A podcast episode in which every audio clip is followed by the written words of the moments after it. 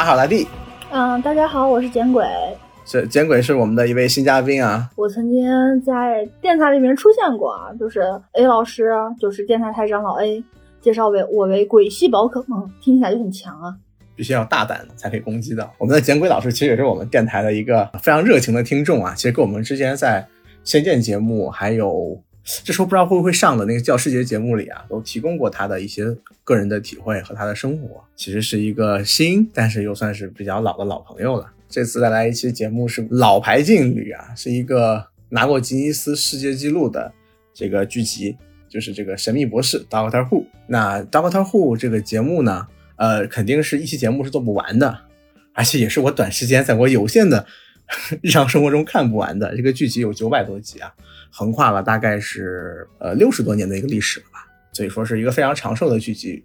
所以我们这次单讲呢，就是坚哥老师推荐给我说非常适合我去看的这个开播于二零一零年的《Doctor Who》第五季。他的博士呢，一般也被他们爱好者称为小十一。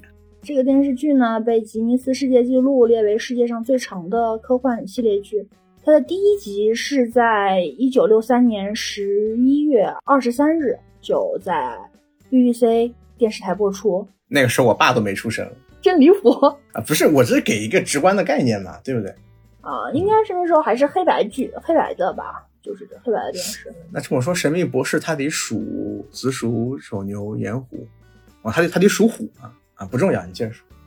这这这，这更不重要。你说了，你说了。啊，就而新版的《神秘博士》继承了之前的所有的电视电影的剧情，就是嗯，有些故事时间线重启呀，会重新定义或者不直接不承认之前的剧集或和设定或者剧情。就是新版《神秘博士》和旧版的区别就在于，在这个漫长的播放过程中吧，大概在一九八九年。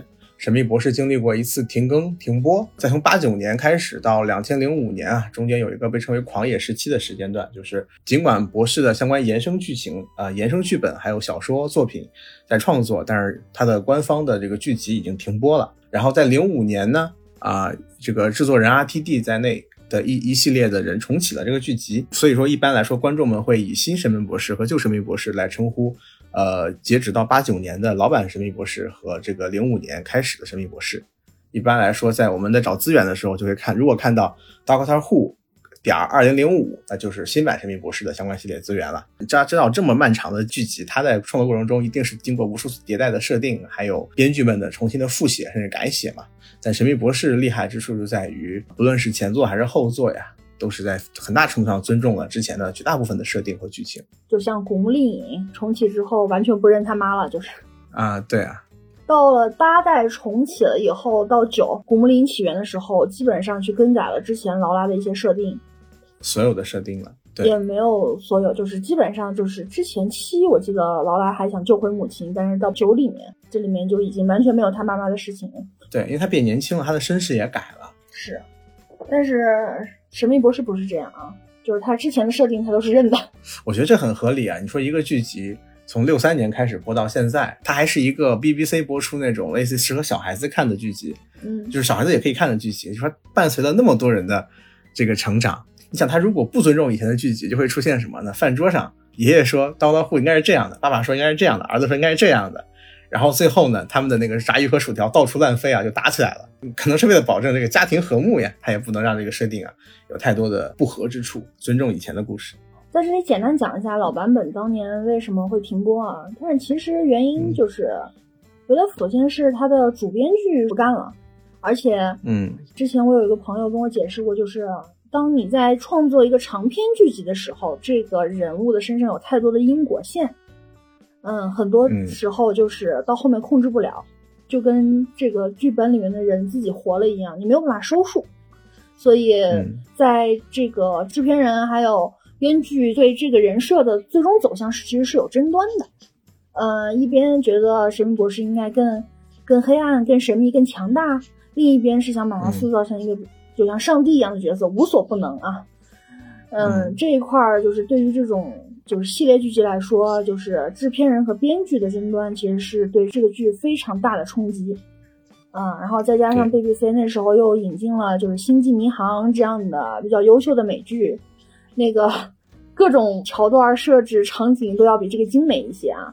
然后他们如果想和呃星际迷航来进行对冲的话，他们是需要更多的预算的。但是 BBC 反正是没有钱，起码那时候是不舍得。大家为了拯救这部剧，做了很多的举措啊，比如说从同样老牌的剧集，就是东区人那边挖来编剧，但是也没有成功。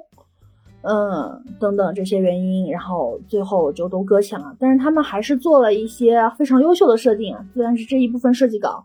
就给了很多，就是博士重启之后的剧集，然后也是我们现在看到很多重启剧集非常精彩的原因之一吧。我听说的事儿是，这个最早《神秘博士》啊，它其实是一个典型的儿童剧集，就是它为什么会有那样的一些设定，很大程度上是因为 BBC 很擅长做它的这个历史题材纪录片的风格，然后《神秘博士》呢，一开始大量的穿越历史的桥段，它是作为一种科普剧集出现的。啊，我这么一想，好像小时候我看的《海尔兄弟》之类的剧剧本，对不对？就是它本身是一个有强烈的寓教于乐的氛围在里面的这样的剧集。嗯，但随着它的播出，它的观众们的成长和观众群体的复杂嘛，好像逐渐的这个剧集就开始有未来、有外星人、有各种乱七八糟的东西。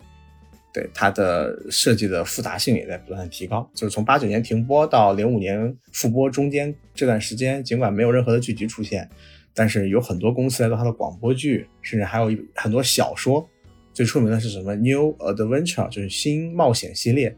这些以博士相关设定为主角的这个衍生作品，其实是大量的拓展了这个剧集，从儿童剧集到了一个更全年龄向的剧集。然后后来说很多博士的后续，零五年之后的重启之后那种偏向于更成人思考性的话题和桥段，好像都跟那个当时有大量的同人创作有很大的关系。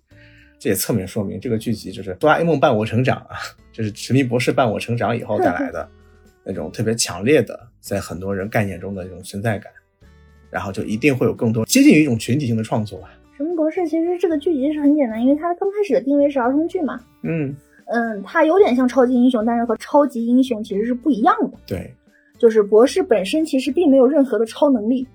只有过人的智慧啊！他有一把音速起子和一把和一个叫做塔迪斯的能够穿越时间和空间的飞行器，蓝色电话亭，在各个宇宙中进行冒险。嗯，大概就是这样的一个故事。我只看过他的新博士的第五季嘛，啊，给我的感觉就是，呃，一个很有点子的冒险家带着一群这个问题儿童的冒险故事。一群吗？呃，俩，偶尔有仨，最多时候有四个呢。啊，的一个冒险故事。他的故事往往会跟时间题材有很大的关系，但是也不拘泥于他。在二零二三年的今天，我们神秘博士这个冷坑喜提新的受害者啊，就是我们的大地老师。聊一聊我们这个看这个过过程啊，可爱的这个女士简鬼老师啊，我们会有一个互相安利的环节嘛？他就安利我去看那个 Doctor Who 啊，然后这个系列，问题是茫茫多呀，我说你给我挑一个吧。他说我想让你看这个 Doctor Who，呃，新的这个的第五季的第十集。然后我说哪有直接看第十集的？我起码要看过第一集啊，对吧？我只看看这一季的第一集，才能看第十集，这是我最基本的要求。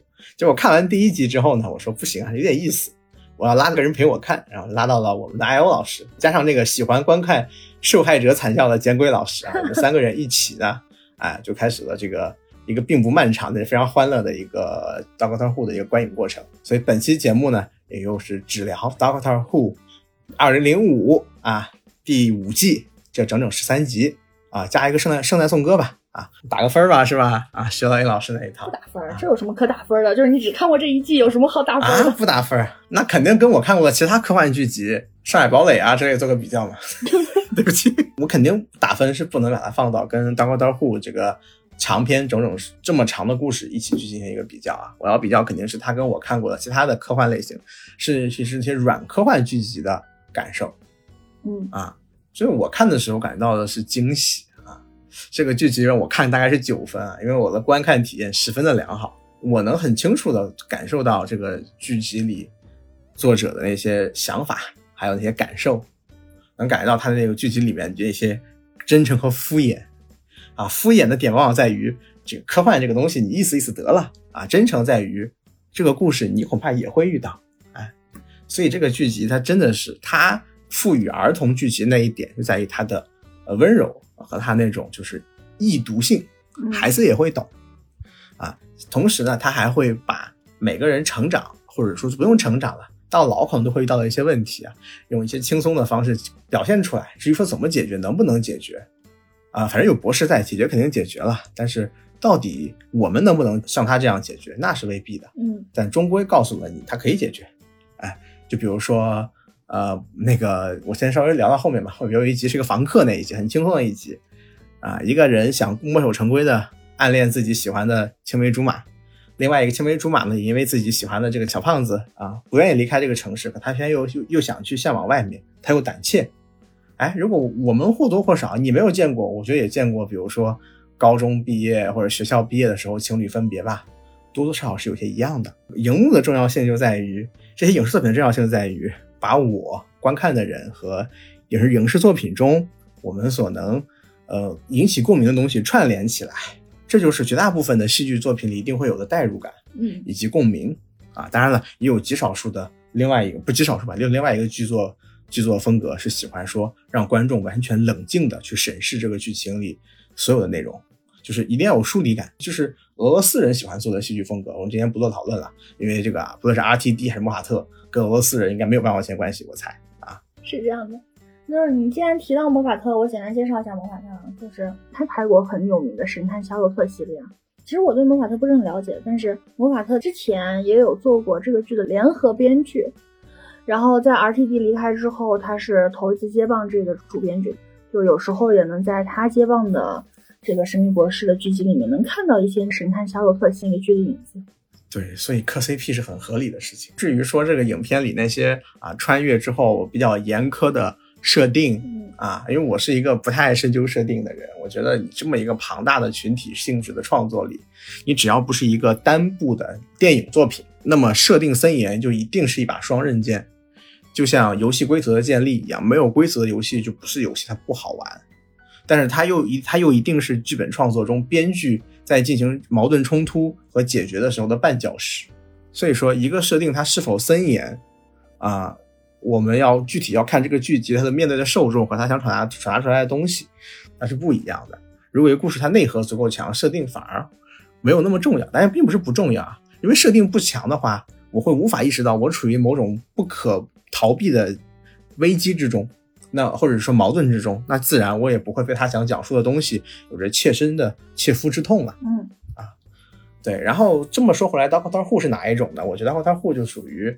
啊，招式精妙是有些花巧啊，并不是那，就是类似那种招式很华丽的人，但招式未必多么高明，起码不是那么森严的剑术大家，但是他一定做到该做好的应做好，同时他确实有一个极其深厚的啊一甲子的功力啊，真的是六十多年了，一甲子的功力，哎，去给观众们传达给他的每一个那种深深的那种内核，对吧？他内核可能未必是多么多么。值得深思的逻辑难题，或者是说心灵发发问，但它一定是每个人多少都能 get 到的东西。所以说这样的作品呢，我是不认为它的设定森严有那么的重要的，它就是一个科幻的童话啊。这个童话可能对刚刚上学的孩子来说，这个过于幼稚了，但是对我们仨来说呢，刚刚好。我记得我小时候看过一本那个杂志，叫《儿童文学》啊，就是连前头是各种这个小说嘛。然后它的封底会永远印印一句话，叫“适合九至九十九岁的人阅读”，啊，我觉得《大后仓户》是完全一样的感觉，嗯，就是它可能也适合九至九十九岁的人观看，嗯啊，那不论是我现在这个年纪不到三十，还是我再往后退十年不到二十，还是我再后三十年啊不到九十，不对，三十年不是九十，不管了，总多少岁吧，啊，就是如果还有人陪着我看，啊，也不用陪着我看吧，但是最好人陪着我看吧，大家一起笑到最好吧。我还是愿意去看这个剧情。那什么样的作品一定要设定森严呢？推理剧集就是推理游戏的剧集。从一开始，我所跟你获得东西呢是完全一致的，主角和你获得东西一致的。哎，这种这种剧集里面，呃，就像那个侦探小说的几大禁禁则之类的，比如说不能有中国人会功夫啊，是一样的。就但是《Doctor Who》它充其量只能是一个冒险剧集，或者是悬疑剧集啊。哦，这个 Doctor 那个博士的聪明智慧和。呃，塔迪斯如果靠谱的时候啊，那可是要比中国功夫要强多了。首先，我就觉得要把这个圣诞颂歌那一集排出去。嗯，为什么呀？太有钱了，完全不像第五季这么贫穷。主演是邓布利多先生嘛，名字我忘了啊，邓布利多先生嘛，你看到他就倍感亲切，他还要演一个呃刻薄尖酸的怪老头，嗯啊。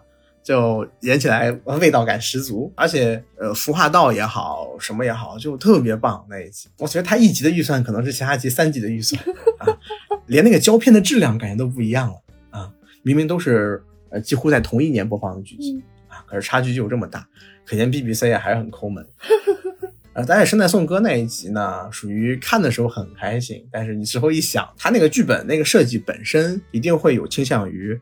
矛盾的产生、矛盾的解决、矛盾的出现，还有那些明镜头，比如说我一定要一个人面临生死两难的抉择，电车的难题，又或者是洞穴的疑问啊、洞穴奇案这样的东西。呃，在那个情况下呢，就是说他一定要为这个矛盾的设计而让其他角色，或者说让一些设定为他让路。所以圣诞圣诞颂歌那一集，他因为最后一定要让那个女孩来唱歌，说她声音完美贴合嘛，我觉得那个地方稍微有一些些。不那么圆润，但那一集的优秀之处在于，他做了一个非常具有画面感的这个讲故事的设计。年老的自己看着一块年老的硬盘被修复之后，播放着年轻的年幼的自己在和刚刚跟你打过面的那个邋遢博士玩耍，某些新奇的温暖的感受，像崭新的记忆。一样从你这个柜子里面被从你大脑里被翻出来，Mad Palace 啊被翻出来，然后发现油墨还是新的，书皮却旧了，那种感觉啊，那种就是说，某种意义上讲，也可以称之为这个荧幕奇观了啊。这个设计，这个设计太棒了啊，这个设计非常的厉害啊。我们单独聊一聊的话，就是说这一集很棒，它前面的那部分都特别好啊，但是到了剧集的后面就变成了，呃，一定程度上可以隐隐约约发现的那些。呃，让人难过的故事，但到最后呢，他给了一个经典的结尾，啊，这个故事的这个剧集的前一半可以说是我接近满分啊，在我看来，就几乎说是满分，就是棒极了。后面就觉得，如果你磕进去了的话，那就是说一定要给博士这样的一个关键时候无能为力的一个设计嘛，总是还让人不那么开心。但是那个剧集整体来说特别适合圣诞节去看，嗯，大概吧，我都不过圣诞，这么一说，如果大家没有看过 Doctor Who，可以单看那一集。圣诞颂歌那一集啊，如果看完那一集之后，你觉得《Doctor Who》这个设定、这个故事的整体质感、这个整体的那种呃温度很适合你，然后去看第五季就可以了。当然，缺点就是，呃，温度再再合适你，它那个圣诞赞歌那样的制作精良是不会有了啊。就整体还是能感觉到这个剧集很多时候的某种服化道上的敷衍，或者是说就不擅长，就是我不擅长做未来场景啊。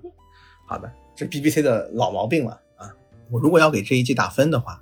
其实不好打，因为它本身它是一个剧集，我只能给它横向比较到其他的相同类型的剧集。呃，相同类型指的应该是指这种单元剧回的形式的剧集来相应对比，来进行一个对比。那么在这个对比过程中，考虑到一件事情，就是它是要给谁看的，它的目标的受众是什么样，观众是什么样。考料之前查过的嘛，他说它是一个从小孩子开始看到。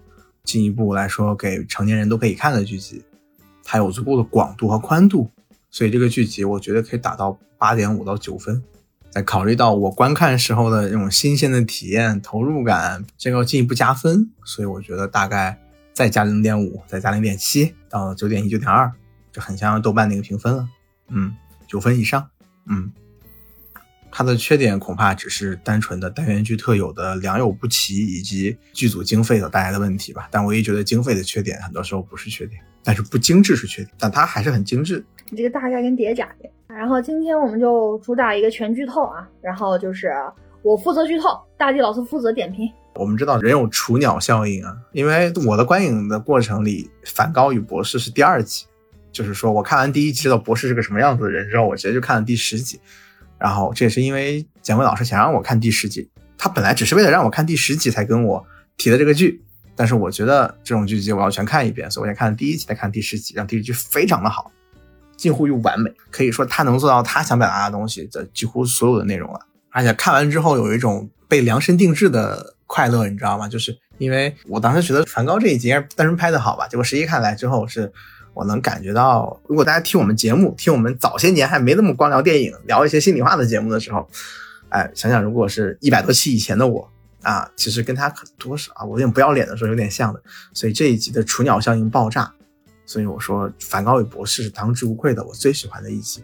如果我后面看到第六季，后面往往前看，它也有可能是我看过最喜欢的一集啊。当然这个东西就像那个呃，你跟初恋表白是一辈子就是他的情况是一样的，这个基本上只能说是你希望这样，但是是不是你最喜欢的不知道啊。那么第十集是个什么样的故事呢？啊，全剧透咱就别客气了。大概讲一下大概剧情啊，就是之前我也说过，博士其实没有什么超能力啊，就是只有一个能够穿越时间和空间的飞船是塔迪斯。这个故事呢，讲的是他和旅伴艾米去博物馆看到了梵高的奥维尔教堂那幅画，但是在那幅教堂的那幅画里面的窗户映出了一个怪物的影子。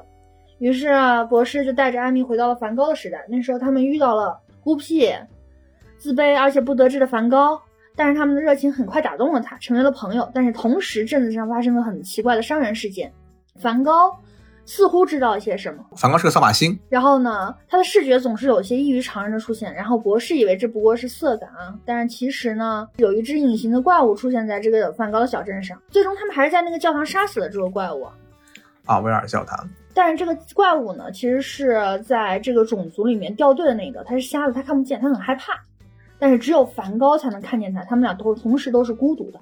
这个故事的基调整体来说还算是呃又温暖又治愈又悲伤。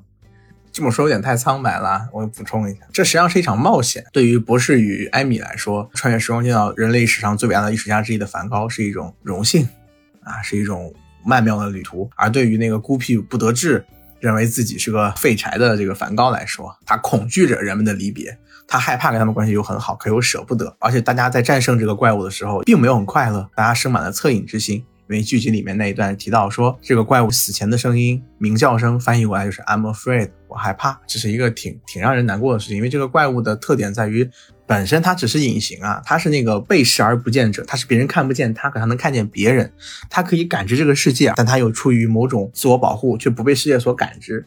但当它也看不见这个世界的时候呢？就是当一个东西它拒绝别人观察它，而只是贪图自己能观察别人的安全感的时候，可当他有一天突然看不到别人的时候，他对这个世界几乎会是死掉的啊！我觉得这个世界很好。他们战胜了这怪物以后呢，他们即将告别，毕竟解决了这么一个呃对博士来说的异常事件嘛，就是类似于说不该出现在这个世界的外星生物呀，我想将你送回老家这种感觉吧。但是仍然很难过。而且看到那个被疾病所困扰、被才华所蒙尘的梵高，然后所以博士带着梵高回到了现在的这个巴黎奥赛美术馆，听到了这一集最初时候人们对梵高的评价啊，当然还有那个点评员也在。I just wondered between you and me in a hundred words, where do you think Van Gogh rates in the history of art? Well, um, big question, but to me, Van Gogh is the finest painter of them all. certainly the most popular great painter of all time, the most beloved, his command of color the most magnificent. He transformed the pain of his tormented life into ecstatic beauty. Pain is easy to portray, but to use your passion and pain to portray the ecstasy and joy and magnificence of our world, no one had ever done it before. Perhaps no one ever will again.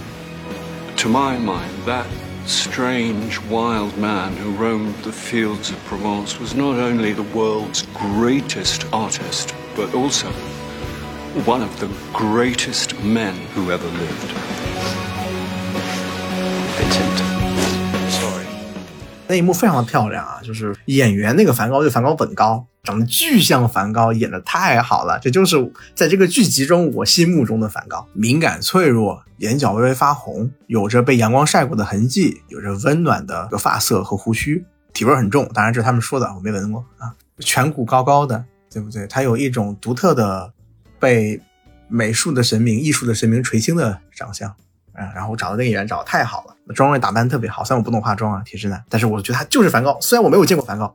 啊，虽然我没有看过太多梵高的画像，哎，我这个还是见过的，但是我觉得这就是我心中的梵高啊，总是这种感觉。然后在那一场面中，梵高的自画像旁边站着是一个梵高，自画像里的梵高的样子和旁边的梵高的样子形似而非神似，他们有着不同的感觉。画面里的梵高敏感脆弱，眼中金黄；忽有狂徒夜放歌，或者是拔剑四顾心茫然啊，就我们古诗来说，还是有些神经质、苍白的眼白、凝缩的瞳孔，对比度非常之高的颜色，然后画面外的梵高，自然有一种独特的温暖，因为别人在夸赞他，因为博士试图让他明白，梵高泣不成声，然后被博士用台词带回来他的时代，说这次真的要告别了。这个故事的结尾其实非常重要。博士带着艾米再去回到巴黎的那个奥赛艺术馆，看到梵高的生卒年仍然是那一年，梵高仍然死在了有应该去世的年代，还没有改变历史。然后艾米很难过，但是博士说：“你看，我们有改变。”然后看到有梵高画给艾米的画像，因为这里面那个艾米跟博士。去见那个梵高的时候，博士他有很多非人感，他又是有点熊孩子，他跟梵高相处其实还是不是特别的愉快，但是他跟艾米的相处就这个特别好，而且两人都是一头红发，梵高露出来的就是我们的孩子头发很红吧，这种就是现在看来就有点痴汉的发言，但实际上是充满了热情的，充满了热情的。然后甚至说梵高说我讨厌向日葵，但是艾米说我想看你画向日葵，他就画给艾米了，仍然是你是有改变他的。这个剧集到最后其实在说的事情很简单，就是。博士与梵高所做的事情，成为了梵高最后去对抗他的病魔、他的痛苦、他的人生末路的一份武器、一份工具、一份力量，就像地下河一样。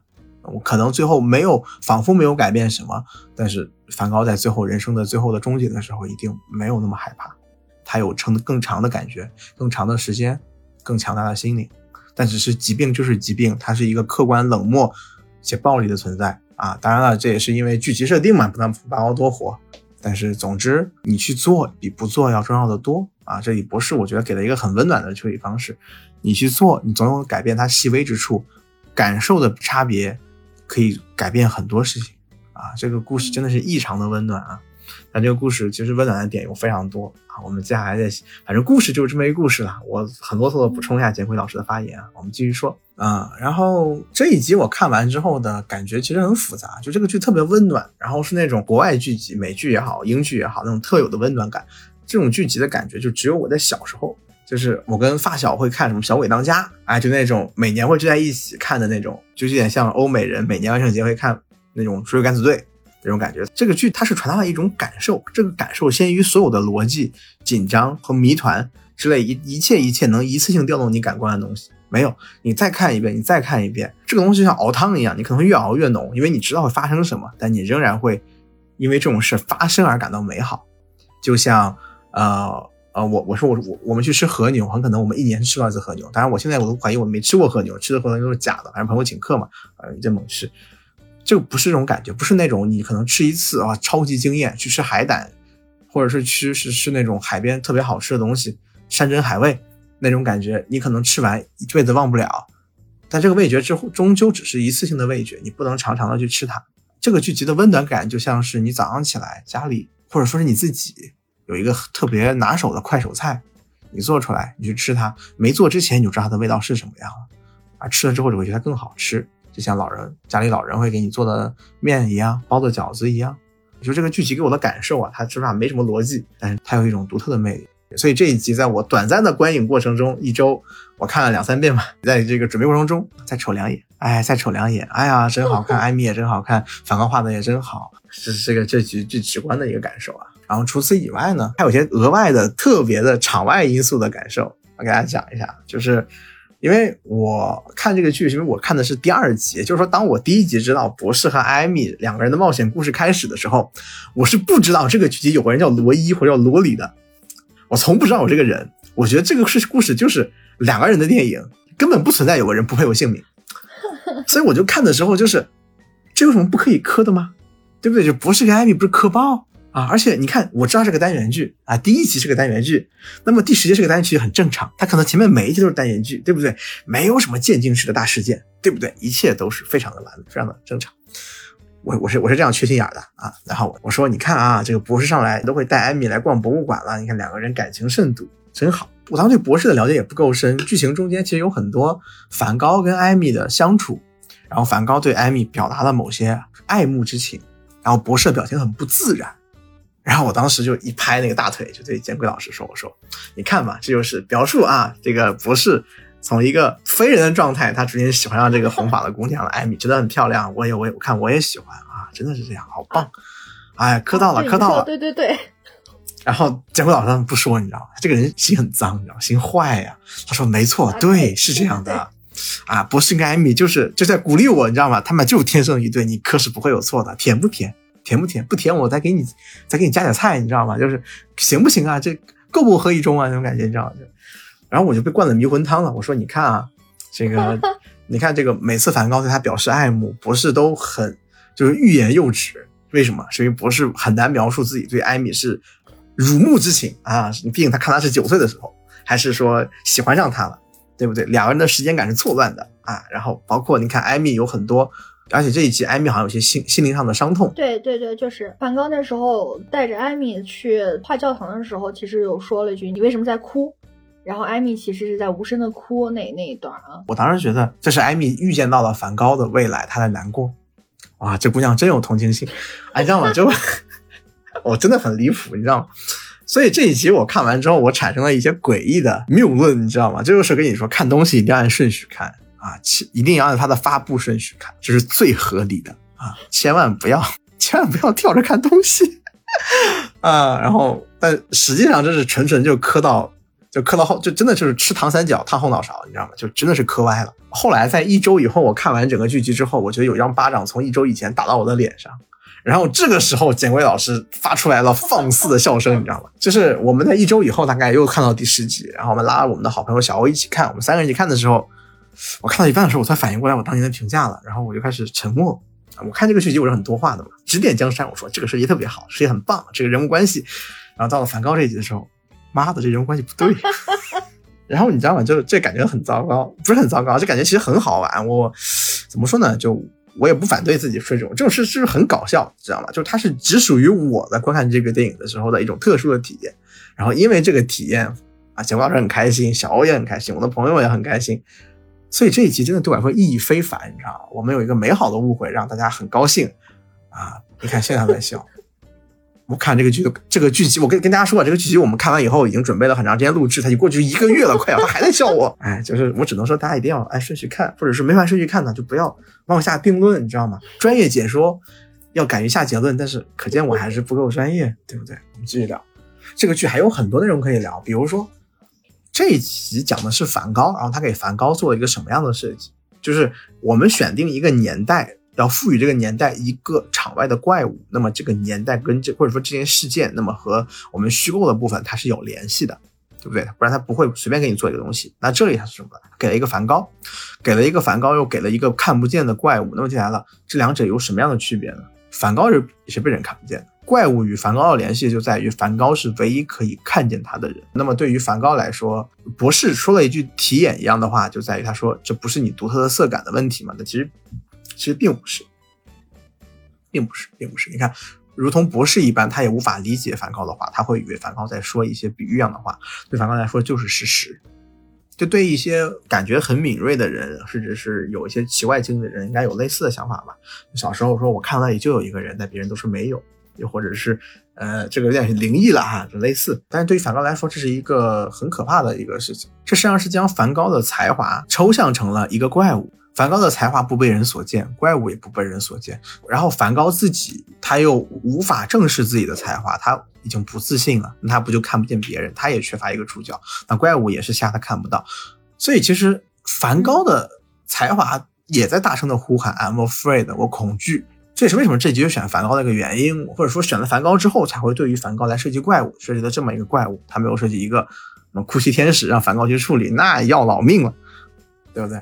那梵高说：“我给你画下来，那完蛋了。那哭泣天使在人类的整个历史上都会出现，你知道吗？各个博物馆嘛都会闹鬼，太吓人了。这个怪物说出来，这个长相就特别的贫穷，你知道吗？一股子那个特摄的味道，就感觉奥特曼会打他是那种感觉。梵高的 I'm afraid 也是他人生最后终结的一个重点，对吧？他在害怕，或者说对所梵高是确定他有精神疾患的一个人，对精神疾患者来说，害怕是一个常见的情绪。”同理可得，梵高是富有疾病的，就是怪物是富有疾病的。梵高不可见，怪物不可见。梵高见不到东西，他被什么东西一叶障目，他们也见不到。所以这个怪物几乎可以理解成是将梵高的某些特质境遇抽象成了一个特殊的，呃，特特殊的另外一个梵高。所以这个设计在这个我在看了第四遍的时候，我彻底反应过来了。前面没有反，前面只是在看考虑一个感受。对，但说这一集他为什么说他这一集优秀，就这就是说明这一集他从情感的传递上来说极其的优秀，而且他从这个剧本的设计上来说也是技法高明啊，技法高明。短短的一集五十分钟啊，有什么有什么长吗？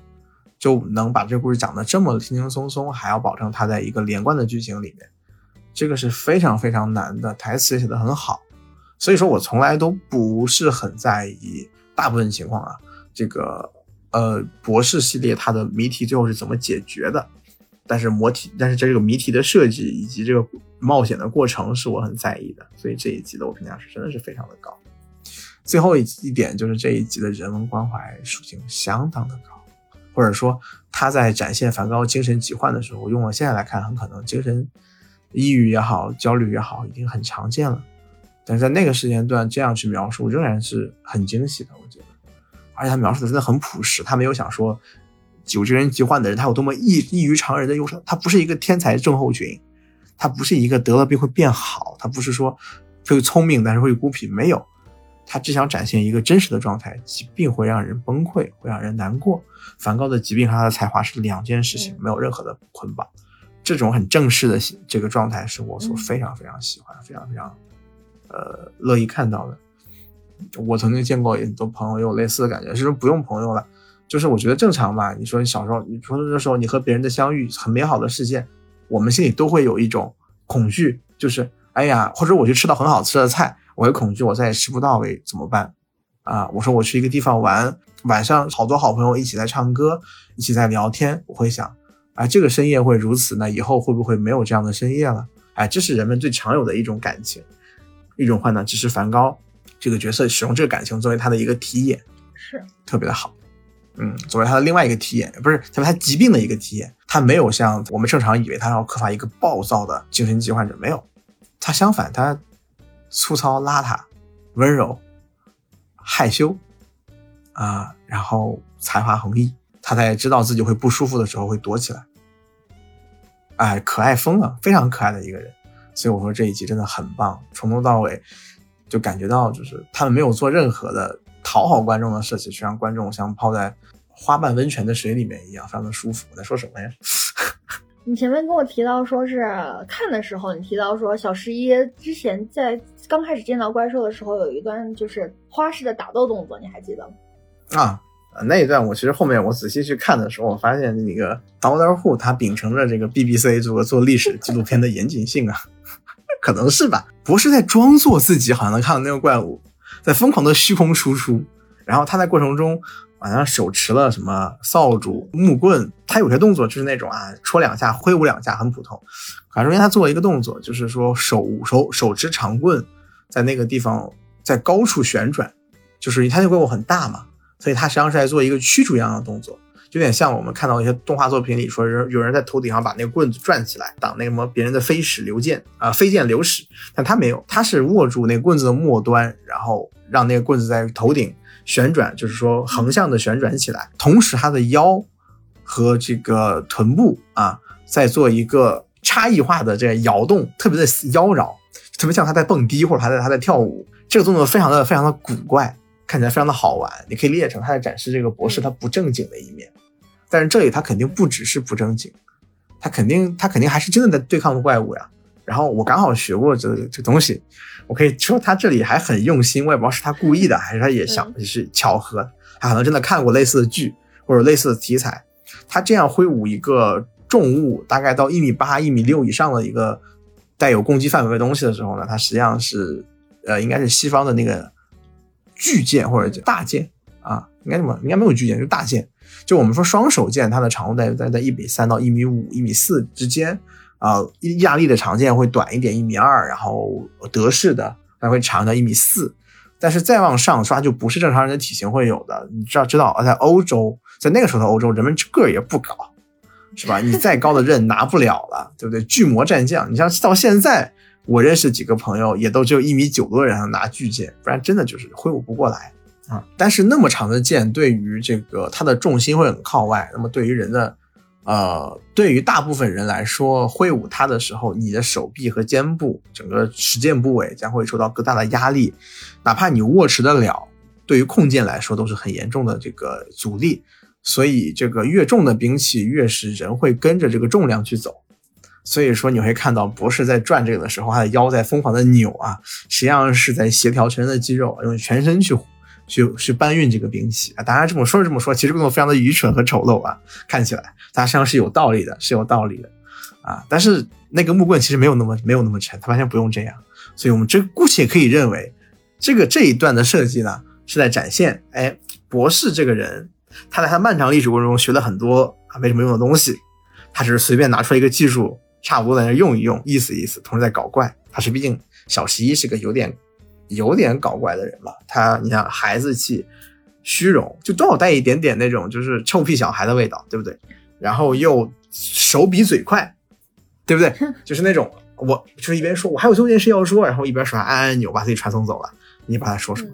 哎，多少带点冒失鬼的样子，然后又很喜欢去取乐逗别人，所以这个设计其实是一个算是匠心独具吧，啊，也可能纯粹是我这个过度解读，但我觉得还挺挺好玩的。考虑到这个剧集到现在为止，它有过一两次这种类似的情况，大约在我现在看过了，我现在看过第六季的开篇的两三集，三集吧，啊，已经出现过三次这种比较考究的这个武器用法了。你不得不说，BBC 科幻剧不仅不行，历史剧的这个安排还是很靠谱的啊，还了不起。就万众瞩目的这个获奖大作啊，潘多拉 被我放到了后面。啊，因为他抢占了雨果奖的这个，呃，梵高那一集的这个冠军地位，我心生记恨。其实这几集都很优秀，这一集都非常的棒啊，我只能说把它放到这个地方，谁先谁后，这个纯纯是很难排。可能我录制节目的时候，我会觉得潘多拉突然就比天使两集好了，因为天使两集我没有再看过，但是潘多拉那一集，今天我又录节目之前我又看了一遍。我们先讲潘多拉吧，啊，这两个剧集都是很棒的。讲潘多拉的话，潘多拉其实，呃，因为我们这边的话是按大地老师完全主观的喜好排序，并不是按照剧集顺序。就是是神秘博士魔法特的编剧有一个很有意思的特点，是它虽然是单元剧，但是它是有一个主线串起来的。潘多拉基本上是一个揭秘的过程啊。对，这一季啊，就是起码是这两集啊，博士所所有敌人，包括戴利克，包括赛博人，然后他们合理做了一个骗局，然后让博士认为自己在普通的罗马。然后，但是所有的敌人害怕那个预言，就是因为害怕宇宙的寂静。然后他们合理的认为，就是封印了博士就能解决这一切的问题。然后于是做了一个潘多拉的终极监狱，用来关押博士。的博士最终还是愿意自我被封印啊！但是在被封印的那一刻呢，所有的文明都寂灭了。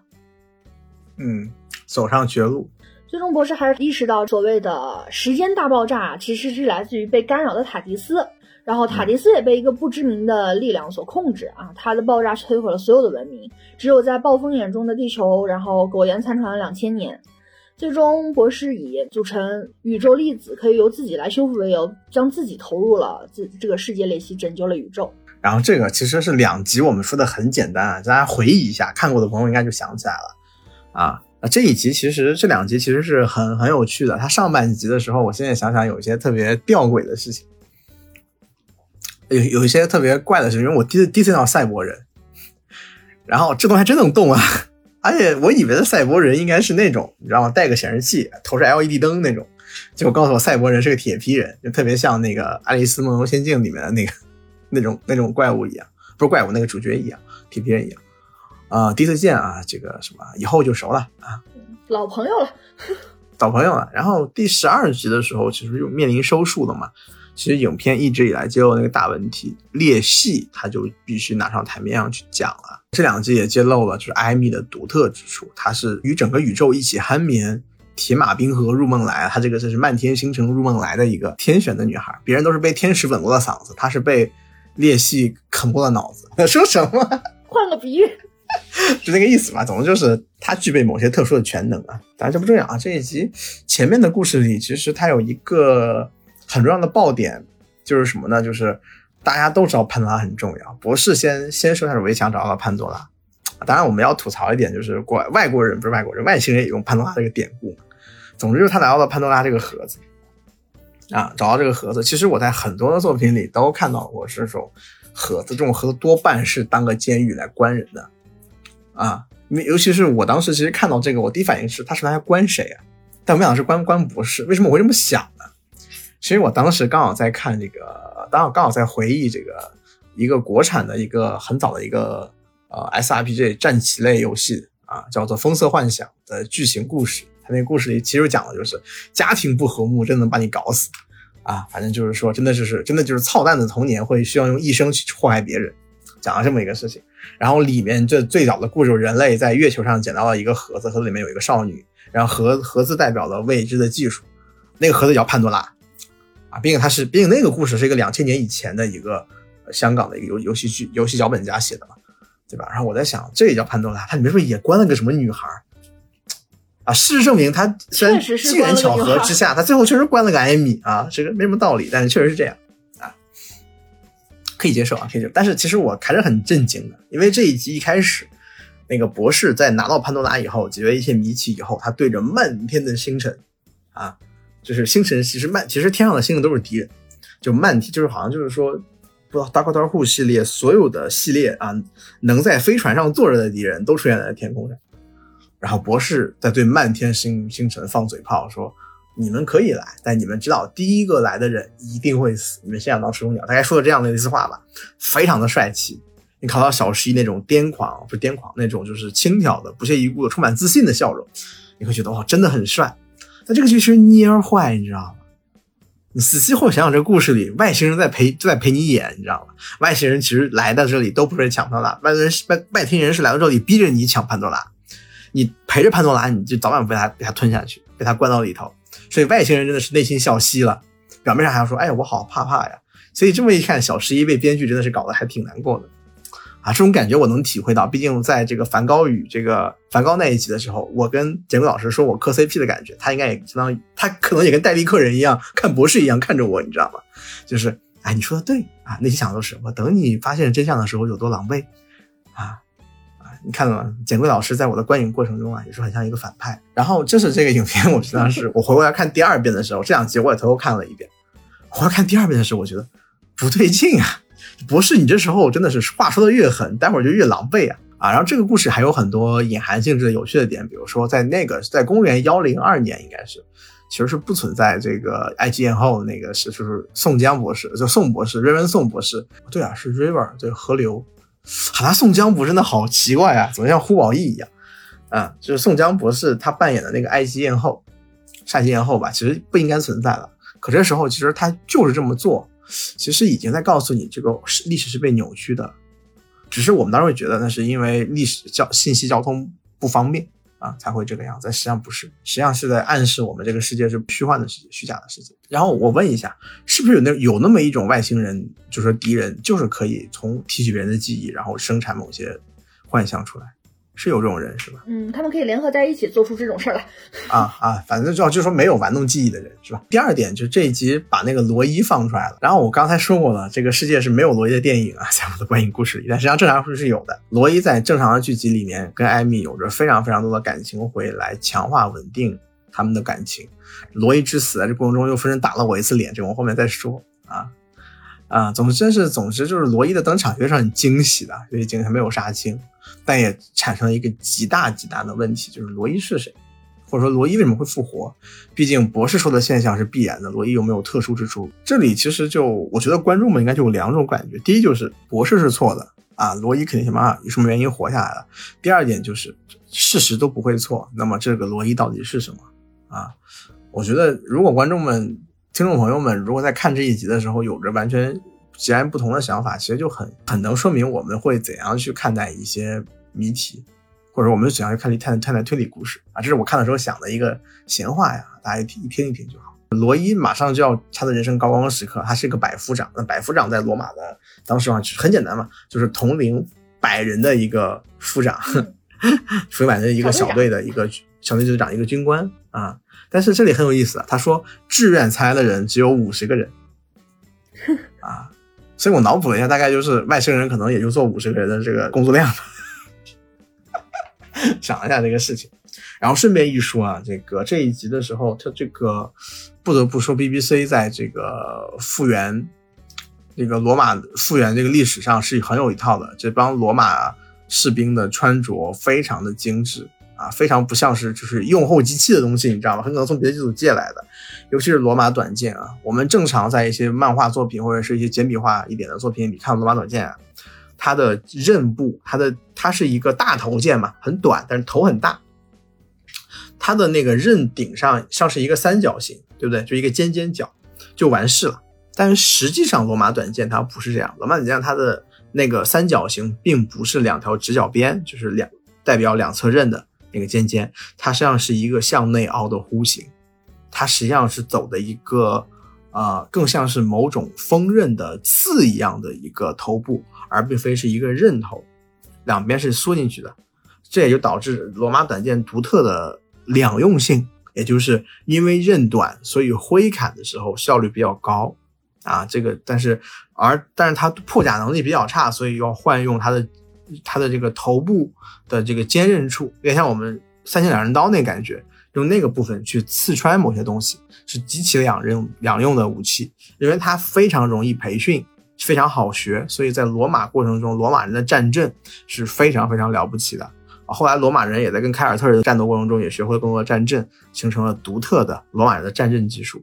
比如说他们会非常井然有序的，一手持盾，一手持罗马短剑，然后同时用剑去攻击自己左侧的敌人，所有人像是无死角攻击啊，就类似于这种森严的秩序。所以有的时候罗马这个国家很多是历史迷是很喜欢的，是有很多原因的啊。它这里复原的特别好，尤其是我当看到那个刃通过那个墙体插穿的时候，那个刃有一个明显的特写啊，这个特写看的是非常舒服，非常舒服。反正我印象罗马应该是这个样子。你就不多说，BBC 在历史题材上来说。他们的这个道具量很高吧？道具量很高，别的也不好说。嗯，罗伊和艾米的感情现在要再次确认，也就是说，艾米始终要记起罗伊，但是如何记起是一个问题。然后，罗伊就是个机器人，他要如何处理认知自己是一个问题。那么对罗伊来说，我认为自己是罗伊，我就是罗伊了。所以这个时候大家就反而这个事很有意思，因为罗伊认为自己是罗伊，他被归属于罗伊那个部分。也就是说，这个这一集到最后的时候。啊，艾米的回忆拯救了整个世界，同时在也唤醒了，也召回了博士。而在博士的那个故事里面，啊，罗伊是当过百夫长的，所以罗伊的记忆也被带回来了。但实际上，那个罗伊并不是任何肉体上的罗伊，他只是一个人的记忆的罗伊。但是，我这是一个很典型的，就是说，我认为我存在即存在，多少带一点啊，我似乎我在，或者是存在主义感觉的东西，我不好说是存在主义，我记不清了。啊，这个设计其实也很好。这个设计也很好的解决了罗伊的剧情的衔接问题，就是我们不可以去单纯的去用逻辑去，会用很冰冷的现实去说，啊，你是机器人做的，你根本跟他不是一个人，那其实不是，这是一更主观的一个问题。然后同样的这个主观的问题，一个就是这个博士的时间轮回，很多人会说，那谁是第一个博士？原来这个故事里，博士怎么解决自己问题的呢？啊，就是博士被关以后蹦出来一个未来的博士，这未来的博士说世界上最坚固的监狱可以用一个因素起子一下打开啊，给你起子，你就打开它，是把艾米塞进去，这个监狱是可以让人处于濒死状态，然后两千年也没有问题，然后我们需要让他摸到自己的一个 DNA，就是另外一个艾米碰到他就可以了。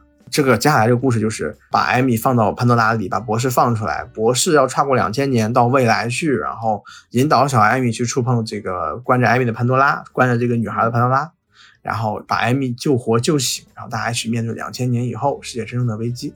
这一段其实也很有趣的，就是就是在所有的时间轮回类作品中，更改过去或者说未来回到过去更改某件事情，它一定要讲一个先来后到，好像好像是，但其实很多故事里不会。很多故事里，这个循环已经一旦生成，你就不要去追究它如何生成了，因为这个东西没法追究，在是在剧里面的人的状态下是没法追究的，啊，因为他们的认知那时候已经发生变化了啊，这个事情就是这个东西已经既定存在的，而一个人只能体验一次这个事件的同一个位置，我们读者视角的时间是永远在推进的。就为什么音速起子可以打开潘多拉呢？那为什么潘多拉可以可以无条件的去，哪怕这个监狱也要吊尔博士一口命呢？啊，可以吊任何一口命，而且为什么吊一口命之后还需要任另外一个小孩在两千年以后，就是艾米的本人摸到他才可以让这个东西的修复，让这个艾米苏醒呢？这些逻辑其实都不是什么逻辑，你知道吗？上述这些东西其实都不是很有逻辑的，都是明显你就看的是编剧为了凑出什么东西来墙上凑的，对不对？按理来说，你是一个修复装置，你嘟嘟嘟嘟点两下，OK，治好了，不就？这才是一个东西设计出来的观点嘛，对不对？一个思路嘛。他并没有啊，他这个设计思路很奇怪。你要碰到另外一个自己，才可以把你救好。你们到底是担心博士外面死在哪个地方，专门给博士做了一个让博士能找另外一个博士救自己的东西吗？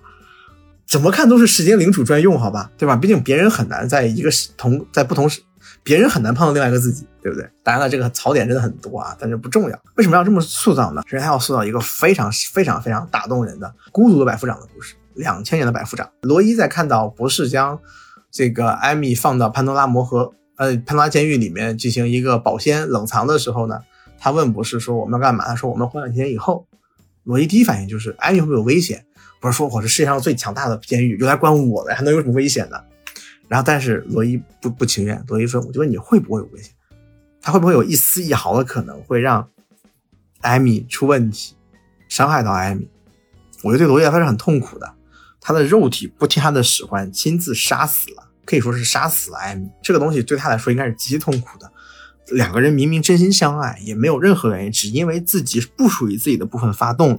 因。”由于某种不可抗力伤害到了他，他应该会极端的痛苦啊！这里我们能看到博士放出来以后，在激罗伊说了一段话，他对罗伊说：“呃，艾米没救了，我们要拯救这个世界，不止艾米一个人，所以我们赶紧走。”然后这个时候，这个罗伊一拳就把博士放倒在地，哎，博士就笑了，开始把自己的下巴打脱臼了，都把嘴巴摁上去之后说，开始说人话了。那博士是为什么？他为了恶心罗伊吗？不是，他是为了确认他是不是罗伊。是一个也挺浪漫的事情。罗伊的那个问题，其实我非常有感触。我第一次看的时候，我没有意识到罗伊问这个问题有多感人啊。直到我再去看到那个台词，认真的去看的时候，我才意识到，罗伊说过的话虽然听起来很呃很很很很特别，其实这话我听说过，或者说我印象里我见过。我有没有一丝一毫的可能性去让一件事情变得更好？我会不会要去做？对不对？这种感情其实是真的是发自真心才会有。就罗伊这个台词有一种。笨拙但是坚定的美。嗯，本来啊，潘多拉不应该放在第二的，可能大杰老师人生中 发生了什么好事情。最近又复看了两遍，然后思考一下。而且他这个两个博士又是为了让这个故事更加感人，这个编剧啊，莫哈特他进一步的开始往往里边添刀。他说你是强化塑料还是什么？但是说你不是不朽的，你会坏，你会出故障。所以你要尽量避免火和电。火和电在人类文明里意味着什么？光明、文明，也意味着人群。但是对罗伊这样的一个之前不，他是一个那的一个宅男，一个立志当医生的只能当护士的人来说，温柔但不够勇敢的人来说，看起来啊，看起来其实非常勇敢。他将花两千年的时间躲在暗处。去保护一个女孩，他又不是说有没有选不保护你，他有的选，他可以到两千年以后拯救这个世界。但这又揭示了这个故事里面一个很有意思的点，就在于他们 Lauder 不好说，但是其他人来说，他们做的决定一旦发生了，也没什么好改的。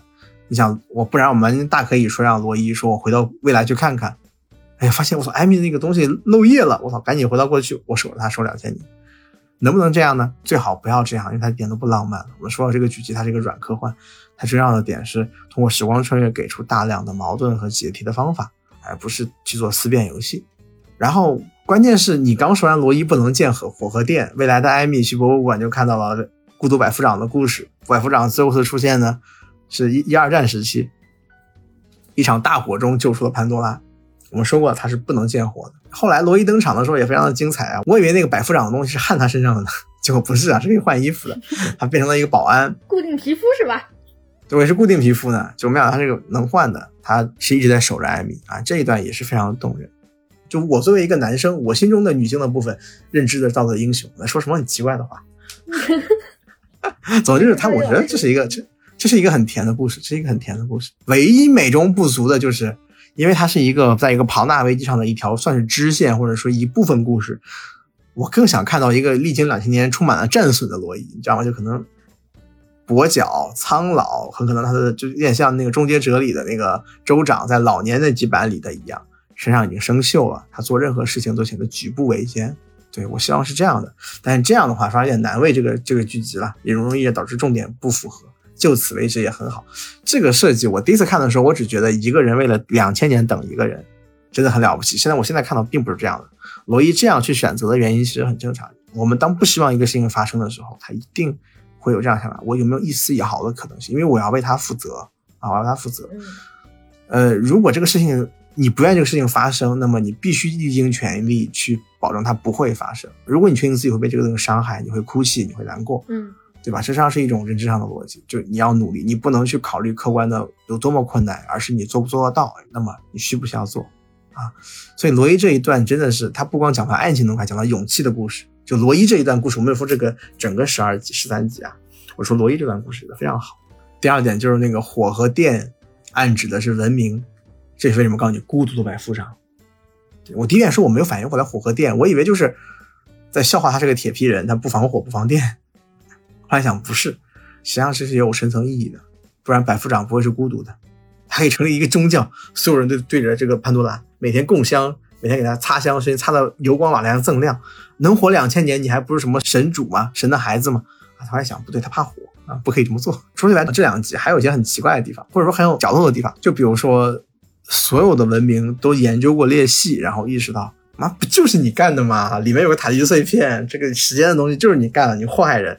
他埋了一个坑嘛，起码到这一集到结束，他都没有告诉我们谁是干扰着塔迪斯的力量，幕后黑手。我觉得这应该会在第六集有答案。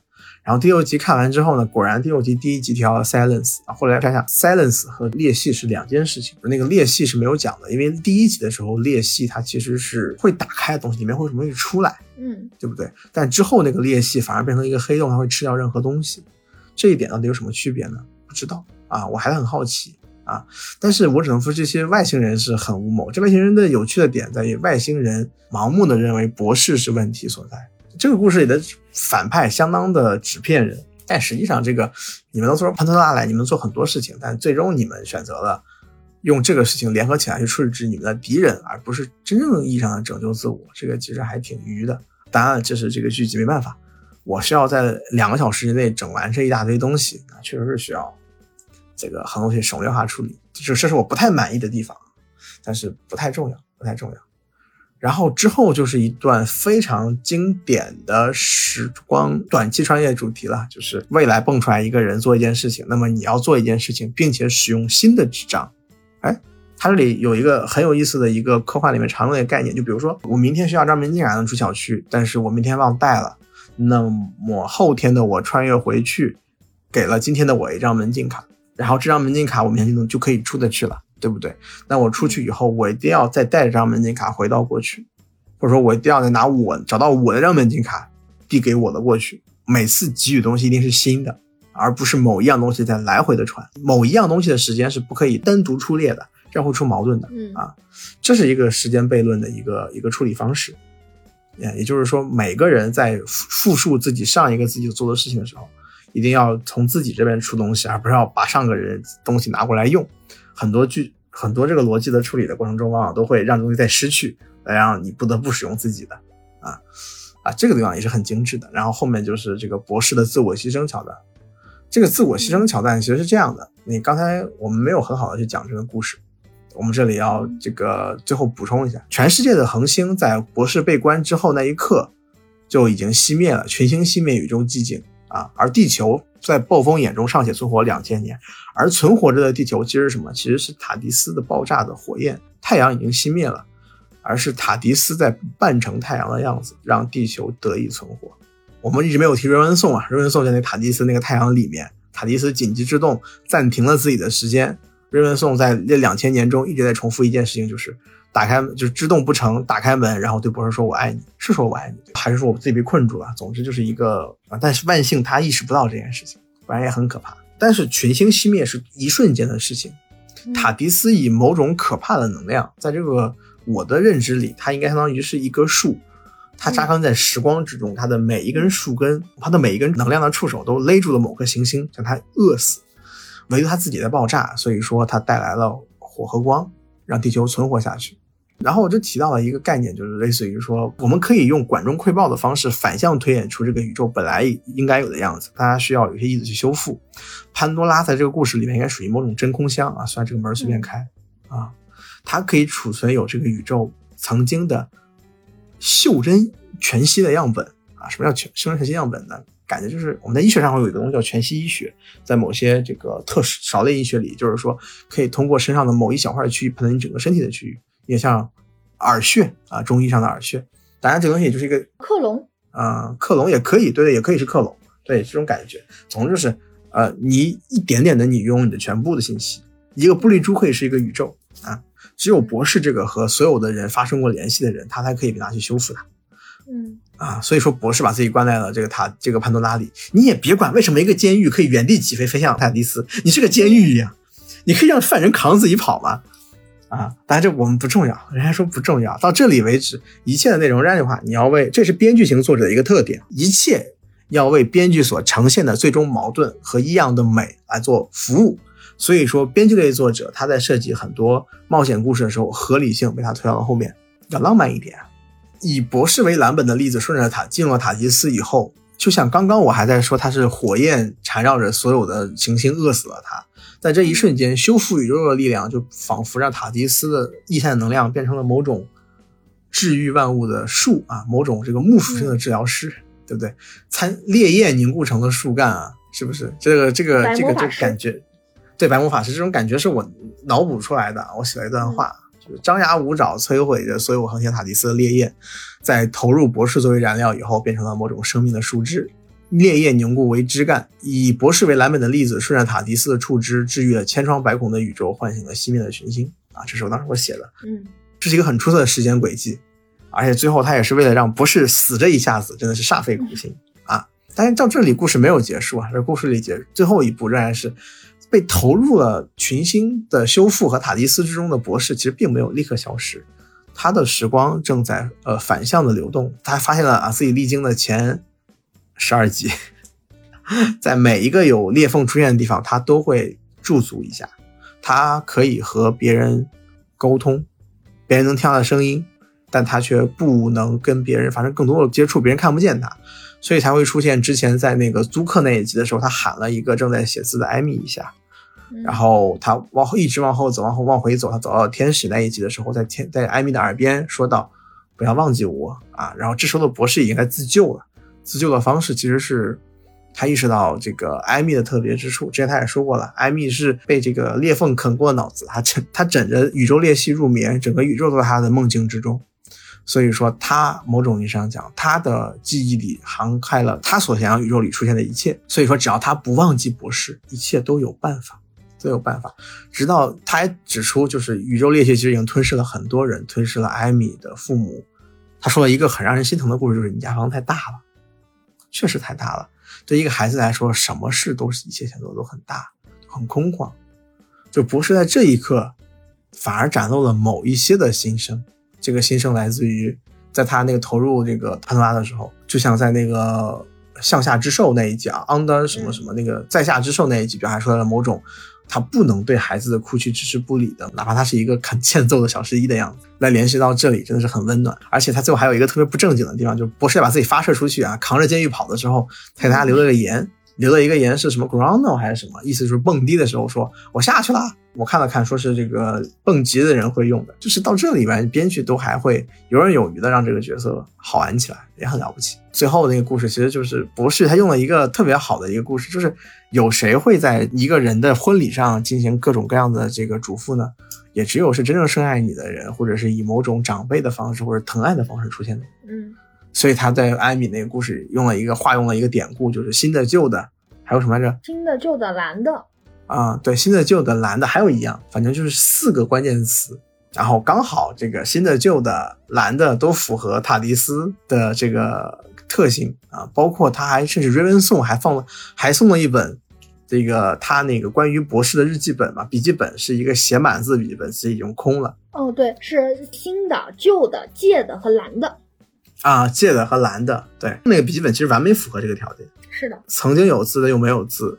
他是借给艾米的，然后他又是蓝色的。艾米这个姑娘再次化作那个刁蛮的新娘啊，那个刁蛮的女人，那个说你邋遢博士不准走啊。这这一刻就是真正的大团圆结局。他对于这个时间消失也好，就是人们从时间线上拦腰截断，不再不复存在的这个问题，有一个非常浪漫的答案，就是不要忘记，你对某些东西失去联系，不再存在的唯一的反抗方式或者最有反抗就是不再忘记。